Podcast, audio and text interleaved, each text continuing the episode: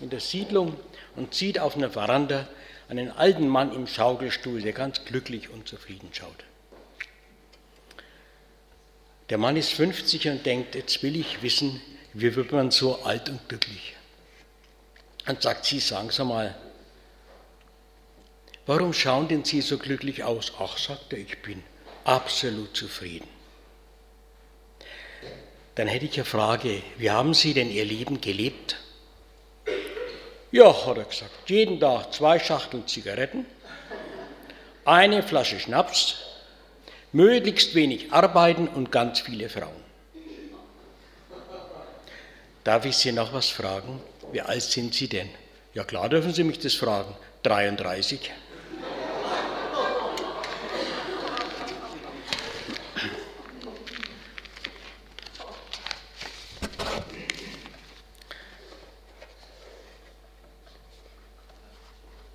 Richard Rohr,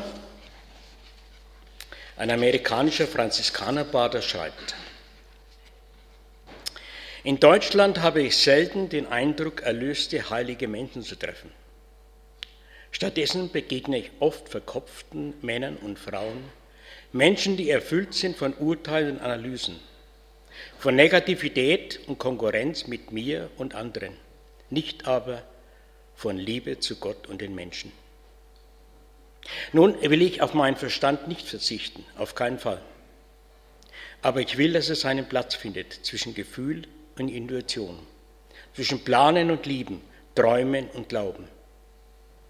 Ich will nicht mehr nur mein Verstand sein. Wie ist das überhaupt? Kann mein Verstand glauben oder kann er nur etwas für wahr halten? Kann mein Verstand lieben? Kann mein Verstand lachen oder tut er einfach nur so, als ob? Kann ich glauben ohne Herz und Seele? Kann ich lieben ohne Herz? Kann ich lachen ohne Seele?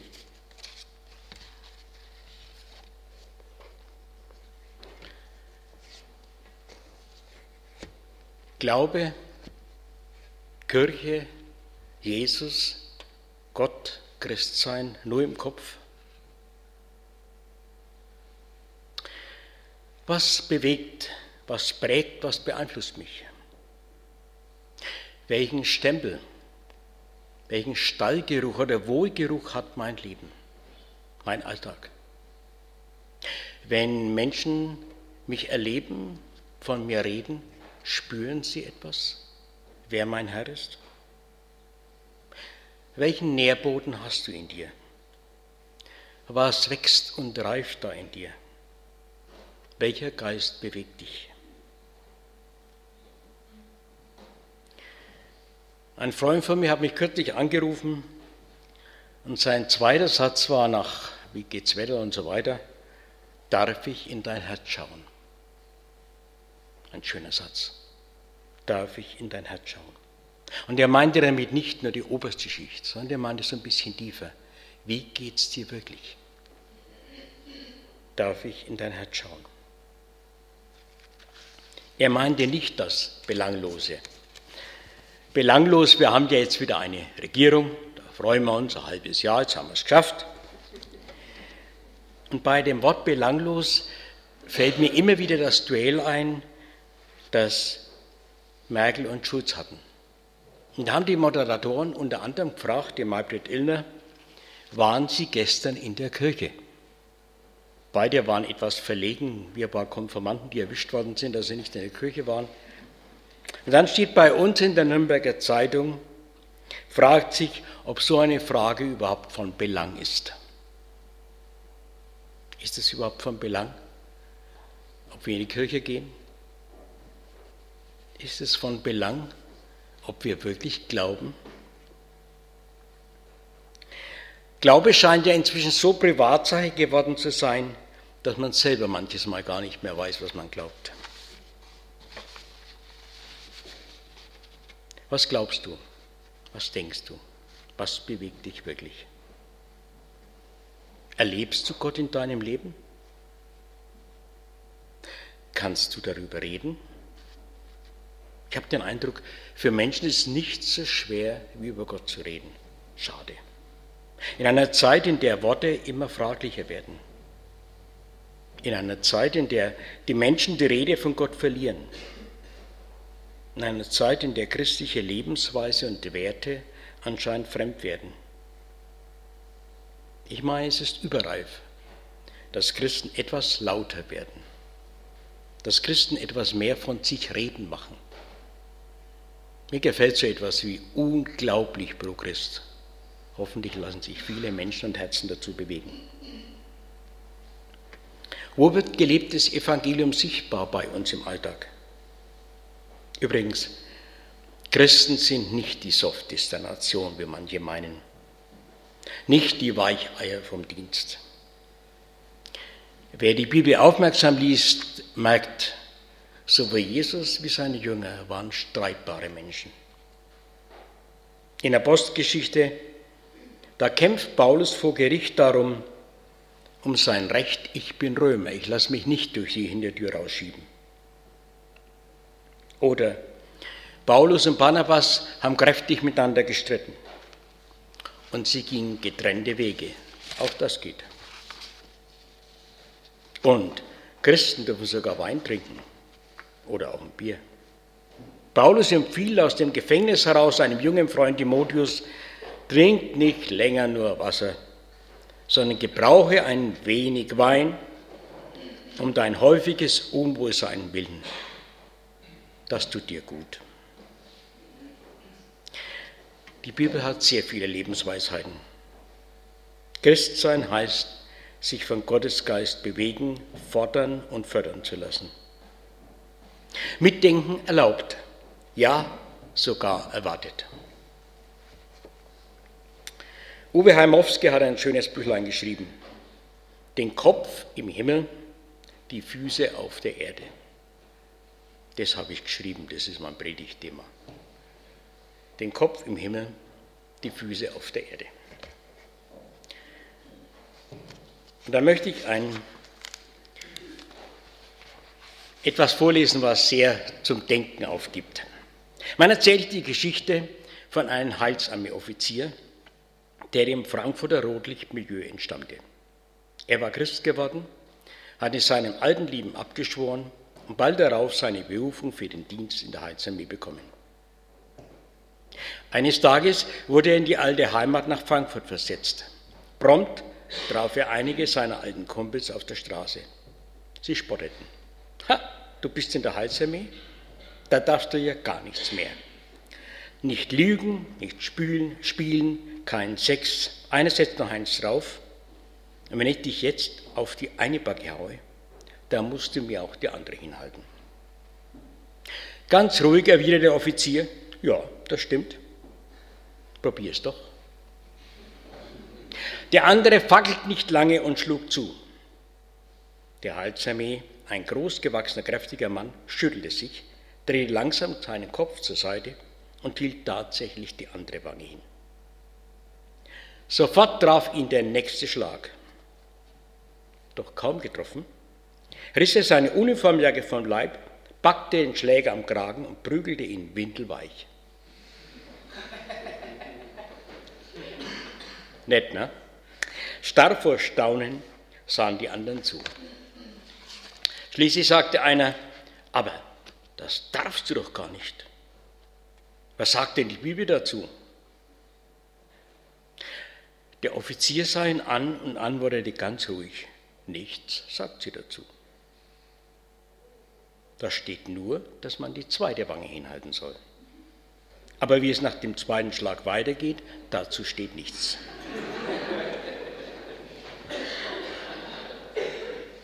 Ich mag diese Geschichte. Etwas brutal zugegeben, aber auch ein bisschen gewitzt. Da denkt einer um die Ecke. Ein einfacher Mensch, aber geradezu schlitzohrig in der Argumentation. Alle Achtung. Noch vielmehr gefällt mir allerdings, dass hier die sogenannte Bibeltreue und nur ausschließlich dem Wortsinn nach vorgeführt wird. Bei Jesus geht es nicht darum, einem Buchstaben gerecht zu werden, sondern ein Prinzip zu verstehen. Zwei Wangen hinhalten, dann zuschlagen? Siebenmal, siebzigmal vergeben, dann nachtragen? Nein. Jesus ist kein Buchhalter. Die Bibel kein Notizbuch für bilanzielle Ergebnisse. Wer Jesus kennt und die Bibel liebt, wird sich nicht alles gefallen lassen, aber er wird versuchen, Frieden zu stiften. Nein, Jesus ist kein Buchhalter. Die Regionalbischöfin Susanne Breitkessel aus München hat ein sehr schönes Büchlein geschrieben. Die zehn Gebote, zehn Lebenssätze. Zehn, zehn Sätze, die helfen, das Leben gelingen zu lassen. Da mutet es mir komisch an und es hat mir Probleme gemacht, als ein Pfarrer bei uns in der Nähe seinen Konformanten als Strafarbeit die zehn Gebote auswendig lernen ließ. Ich konnte nicht anders. Ich habe ihn besucht und habe gesagt, ich finde es schade, dass die zehn Lebenssätze als Strafsätze behandelt werden. Aber mich verstanden hat, ich weiß es nicht. In Lukas 12 steht, Jesus ist gekommen, ein Feuer anzuzünden. Wie schön wäre es doch, wenn es schon brennen würde. Gelebten Glauben ein Gesicht zu geben, das ist der Auftrag von Christen. Nicht festhalten an Kleinkrämerei und kleinkarierter Gesetzlichkeit. Bei der Halsarmee fällt mir noch was ein vor. Vielen, vielen Jahren hatte ich in Südtirol eine Motorradfreizeit und mich rief eine Frau aus Hamburg an. Ähm, Sie machen doch da eine christliche Motorradfreizeit. Mein Mann fährt Motorrad. Von Gott hält er nichts. Ich gehöre zur Heilsarmee. Wir haben was ausgemacht. Wenn er mitfährt auf diese christliche Freizeit, dann fahre ich mit ihm Motorrad. Und so kamen die beide auf die Motorradfreizeit nach Südtirol. Und ich kam da auf dem Hof, sie waren schon da. Und er macht er sagt, Grüß Gott, bist du der Werner? Ja, da bin ich. Magst du ein Bier? Selbstverständlich mag ich ein Bier. Da haben wir da auf dem Hof Nachmittag um 15 Uhr ein Bier getrunken. Es hat im Kofferraum Kühlbox und da war seine Düsel Bier drin. Seine Frau war verschwunden. Ich habe das zunächst gar nicht verstanden, aber sie hat mit mir den nächsten Tag gebockt. Wie kann der Leiter einer frommen Freizeit ein Bier trinken? Das geht doch überhaupt nicht. Die nächsten Tage war es so, dass ihr Mann, obwohl er sagte, er wird keine Bibelarbeit besuchen, bei jeder Bibelarbeit da saß. Und sie zwangsläufig auch. Nach so ein paar Tagen hat sie gemerkt, hoppla, so ganz verkehrt ist der Kerl offenbar doch nicht. Es war ein Genuss, wie dieser Raubaug von Mann zärtlich mit seiner Frau Motorrad gefahren ist. Es war ein Genuss, das zu beobachten. Die Freizeit hat zwei Wochen gedauert. Wir haben uns schätzen und lieben gelernt. Und ich habe bei diesen beiden Menschen gemerkt, was Liebe alles anstellen kann. Sie ist mit Motorrad gefahren, er hat die Bibelarbeiten besucht und einige Jahre später ging er auch mit ihr zu Heilsame Gottesdiensten. Er ist in Raubau geblieben, bis zu seinem 87. Lebensjahr ist er Motorrad gefahren, wild wie ein Junger. Er wurde dann vom Motorrad runtergefahren und war tot, er konnte nichts dafür. Wir drei haben aus diesem Erlebnis sehr viel gelernt. Wo Gottes Geist ist, da ist Freiheit. Freiheit ein großes Thema der Bibel. Ja, ich weiß. Mit Christsein unterwegs sein heißt nicht nur helle Zeiten erleben. Wir alle kennen die schweren Zeiten. Und als ich erfahren habe, von der Familie bei euch in der Nähe, Vater und Mutter binnen kürzester Zeit starben mit neun Kindern, Pah, da stoppt einen das Blut in den Adern. Oder heute ist der neunte Jahrestag vom Winnenden, von den Amoklauf. Wenn man diese Dinge so hört, da möchte man manchmal schreien, Gott, wo bist du? Das wird bleiben bis zum Ende der Tage. Manches Mal höre ich dann, bleib schön auf dem Boden. Ja, ich bleibe mit den Füßen auf dem Boden, aber manches Mal so ein Blick in den Himmel, das mache ich gerne. Den Kopf so ein bisschen im Himmel und die Füße ganz fest auf dem Boden. Nein, die Bibel ist keine Wellnessfibel und das Leben ist auch kein Ponyhof. Gerade deswegen. ist es für mich eine überlebensnotwendige Frage, mit Christus unterwegs zu sein. Denn Gott wird eines Tages abwischen alle Tränen. Und es wird kein Leid und kein Geschrei mehr sein. Billy Graham, der vor kurzem mit 99 Jahren gestorben ist, hat einmal gesagt, wenn Sie dann sagen, ich bin gestorben, glaubt es nicht. Ich habe nur eine neue Adresse. Finde ich schön. Ich bin gewiss, in Römer 8 steht es, weder Tod noch Leben, weder Enge noch Mächte, weder Gewalten noch Gegenwärtiges noch Zukünftiges, weder Hohes noch Tiefes, noch irgendeine Kreatur, nichts kann entscheiden von der Liebe Gottes, die in Christus Jesus ist, unserem Herrn.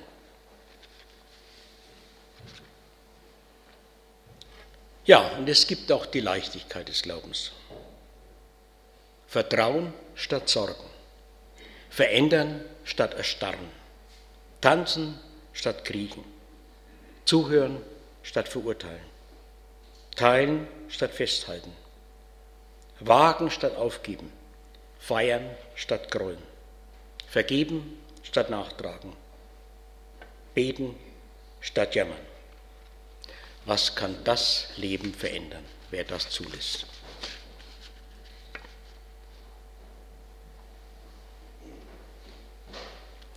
Mark Twain hat mal gesagt, wir machen die Bibelstellen, die ich verstehe, keine Schwierigkeiten. Nee, wir machen Bibelstellen, die ich nicht verstehe, mehr Schwierigkeiten wie die, die ich verstehe. Nochmal falsch gesagt. Wir machen die Bibelstellen, die ich nicht verstehe, weniger Schwierigkeiten wie die Bibelstellen, die ich verstehe und zu leben hätte. Übrigens zu Gott Kontakt aufzunehmen, ist einfach. Man betet, lieber Jesus, ich möchte mit dir unterwegs sein. So einfach kann es gehen. Allerdings, die Nachfolge Jesu, die kostet alles sagt Daniel Böcking in seinem Buch Ein bisschen Glauben gibt es nicht. Hm. Dieser Mann ist Mitglied der Bildzeitung Chefredaktion, lebt einen lebendigen Glauben und schreibt ein bisschen Glauben gibt es nicht.